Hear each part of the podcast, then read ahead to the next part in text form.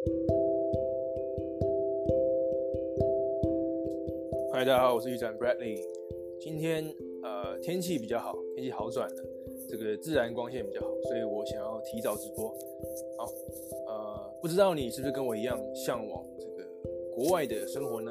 有时候呃，不管是在国外干嘛，反正只要踏上这个国外的土地，就会觉得感觉特别的舒服。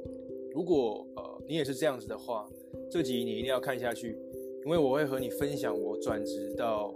呃，国外领队的心路历程啊，我的工作就是每天在国外趴趴走，啊，三不五时就去不同的国家，啊，去各大景点走走晃晃。哎呃，你可能会说了，呃，不只是领队可以，呃，不只是领队可以出国啊，那我们就来先发想一下，还有哪些工作，呃，可以出国好了。呃，就我所知，比方说还有能是公司的高阶主管、业务，或者是你是外商的员工。你可能因为客户在国外，所以你也可以出国，或者是，比方说还有外交官，你会常驻在国外，或者是你是呃演唱会的技术工作人员、策展的工作人员，你也会因为这个活动地点的不同，然后到处出国等等。但是这些工作比较少有机会玩，因为他们到了别的国家是还有别的任务在身上的，而且这些任务呃通常也让他们没有到。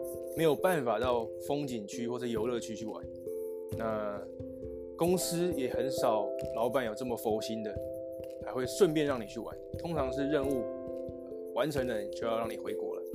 那排除以上那些，还有没有一些呃到国外的工作是可以利用闲暇的时间去玩的，或者是呃有机会到景点的？呃，当然领队是其中一个嘛，但当然还有空服员、呃机师。他们会在外站待几天，所以他们可能有机会去玩。那我有认识一个旅游的部落客啊，他的他部落格的流量够大，所以国内或国外的呃观光政府机关会找到他，然后免费招待他出国玩。那他再把他的游记啊分享到他的部落格上面。那像我认识这位美女部落部落客，她刚刚才从瑞士回来。当然还有呃，比方说呃。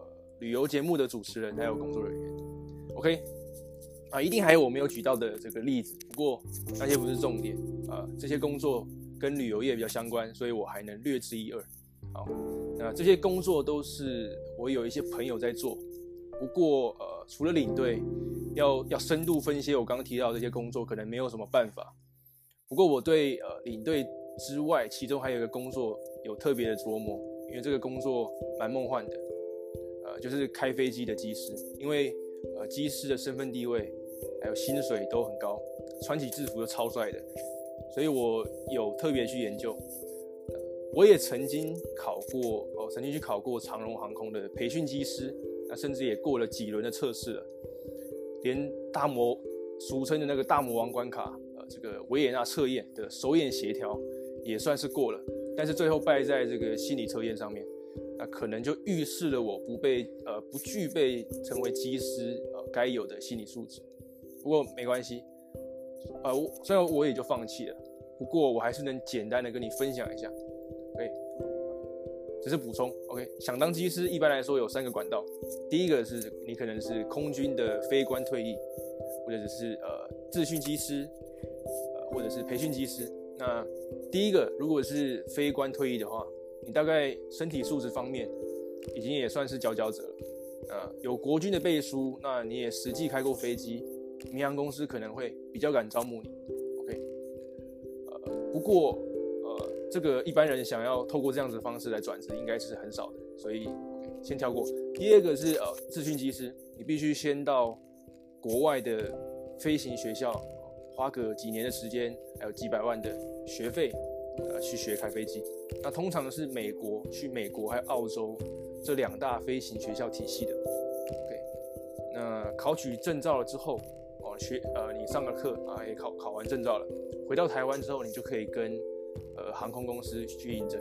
那应征上了之后，他们航空公司会再训练你去开大型的民航机，这大概又要再花一年的时间。呃，因为你在呃，飞行学校，不管是哪一家飞行学校，你学你学开一开始学的都是先开学这个开小飞机。OK，那其实我们在我们台湾也有飞行学校，叫做这个安捷飞航训练中心。那学校开在台湾东部。那这如果你在台湾学的话，可能可以省一些学费还有生活费。那最后最后一个就是抢破头的培训机师，就是我去参加的那个培训考试，因为它跟资讯机师基本上的这个整个流程是一样的。不过培训的费用啊，生活费各种费用啊，都是由这个航空公司啊收你的航空公司来承担的。但前提是哦，你的英文要够好嘛。那你也要先过好几轮航空公司好几轮的这个筛选的关卡机制。培训的时候哦，就是你上了培训的时候，你也要表现良好。OK，那在台湾目前有在收培训机师的航空公司，目前就只有那三家，那三间大间的，呃，长荣、华航还有新宇航空。OK，呃，台湾的机师，呃，薪水大概十几万到三十几万。有价差是因为年资的不同，呃，开的机型不同，还有正机师跟副机师的差别。如果是在国外，国外的航空公司，呃，当机师可能薪水还更高，甚至翻倍。你你会问，机师能赚大钱吗？呃，我只能说，以领薪水的人来讲，相比下来算是比较多的。但是要发财，你应该还是要去做生意比较机会。而且机师是一个压力很大，呃，很要求纪律的工作。所以不一定适合所有人，像是我维也纳的心理测验没有过，我也就释怀了，就是可能说明了我反正就不适合嘛，啊不适合就不用勉强。OK，那我们进入正题，我要接着要来分享我本业，就是这个国外领队。OK，国外领队它是一个带国人出国玩的工作，那你是旅游业第一线的工作人员，呃呃，因为你知道。呃，旅游业是一个非常多人堆叠起来的行业，因为你有业务、有票务、有行程规划、行程行程监控等等的很多事情要处理。那这些工作都需要非常非常多的人，大家都很辛苦。但是这些人并没有出国，他们没并没有出国玩，呃，应该说没有出国带着客人去去玩。那领队导游是真的有在出国哦带客人去旅游的，可是有时候是真的能跟着一起玩的工作。OK。但是我要在此重点的声明哦，领队导游没有想象中的那么梦幻，因为你要应付客人，客人有时候不是那么的，不是那么乖，不是那么听话，不是那么有礼貌，所以你必须要修身养性，面对奥客还是要拿出一百分的热忱，而且你是二十四小时待命。啊，听到这边可能已经吓跑一些人了，不过没关系。OK，那其实呃，我在之前的直播也有分享过，就是因为我真的太爱玩了，那办公室坐不住，所以我就毅然决然的转职到旅游业，而且我要做的是真正有在出国的领队。那如果你跟我一样，你坐久了，坐在办公室坐久了会很闷，喜欢出国，或许你可以呃参考看看。OK，好，那你会问领队的薪水怎么样呢？好，依据。去过的国家不同，会有不一样的情况啊，可以大略分为这个长线还有短线。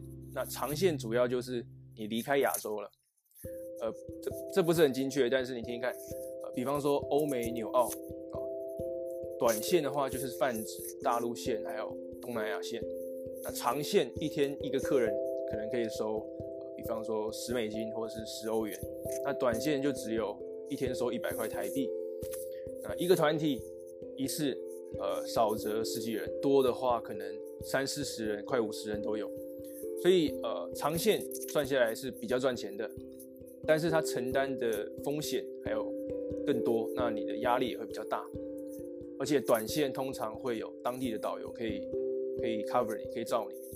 OK，那算下来，长线的领队一天，呃，一团十几天，可能就可以赚好几万。甚至破十万都有很都很有可能。那短线的领队一团可能五天左右，因为只是去东南亚或大陆嘛，大概就是呃一到两万多块，好，五天。那此外，你可能还会有机会赚到多额外的购物佣金，那这通常都是几千块而已，哦，呃，而且他有时候你是拿外币，因为导游分给你嘛，所以不是那么方便，呃，那。完全没有购物佣金，还有这个客人疯狂的大爆买的情况，有的，但是这样子的情况，呃，不是常态，就是说这个也是呈现一个常态的分布了。OK，这只是额外的外快部分。OK，再来，你也要知道了，像现在这种非常时期，因为疫情的关系嘛，那我们全体领队导游是一起收入直接归零，不管你是跑什么线，因为现在完全不能出国了嘛。那因为我们没有底薪啊。没有劳健保，也不隶属于旅旅行社，呃，我们是承揽关系，不是呃雇佣关系，所以我常说，呃，我们这个领队导游的工作最大的优点就是它非常的自由，它请假很方便，但是自由是有代价的，就是这样。OK，那要怎么样才能当领队呢？啊、其实不难。OK，你必须要先考试啊，有领队还有导游的考试两种。那简单的分就是哦，领队是带国人出国玩的，呃，导游是带外国人来回来、呃，来到台湾玩的。OK，那呃呃，他们领队导游考试，呃，领队考试跟导游考试都是国家考试，啊，一年办一次，那通常是办在三月的某个周末，哦，今年已经过了，那可能是比方说星期六考领队，星期日考导游考试。那我觉得非常的好考了。因为根据根据这个统计，每年都有好几千人通过这个领队考试，但是哦，真的有在继续职业的人不，到一两成。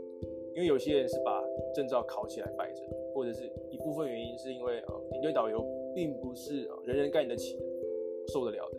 那有的人可能就待不久。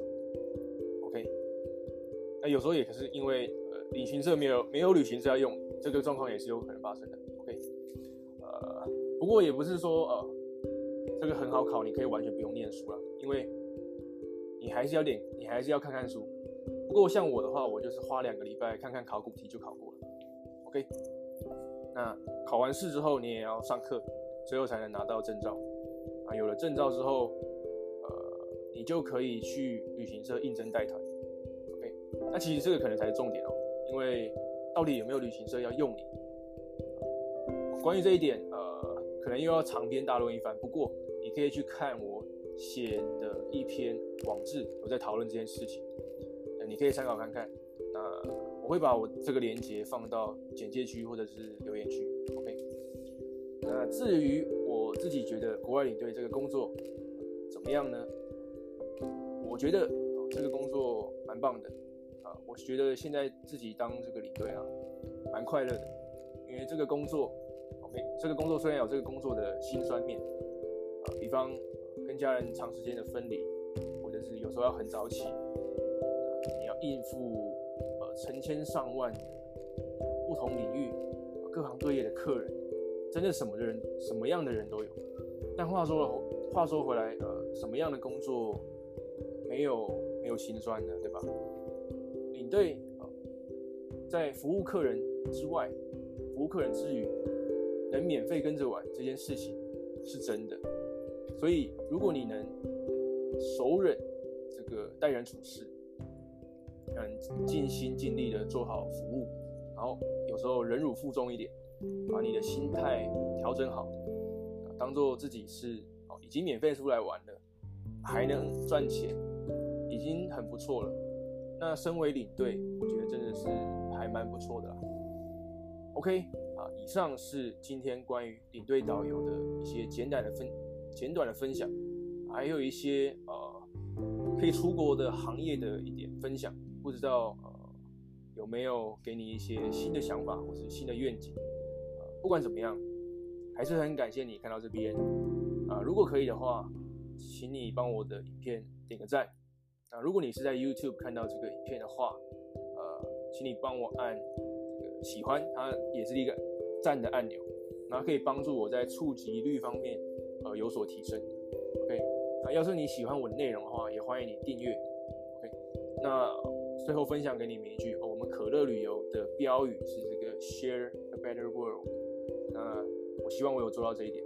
OK，感谢你的收看，下次见。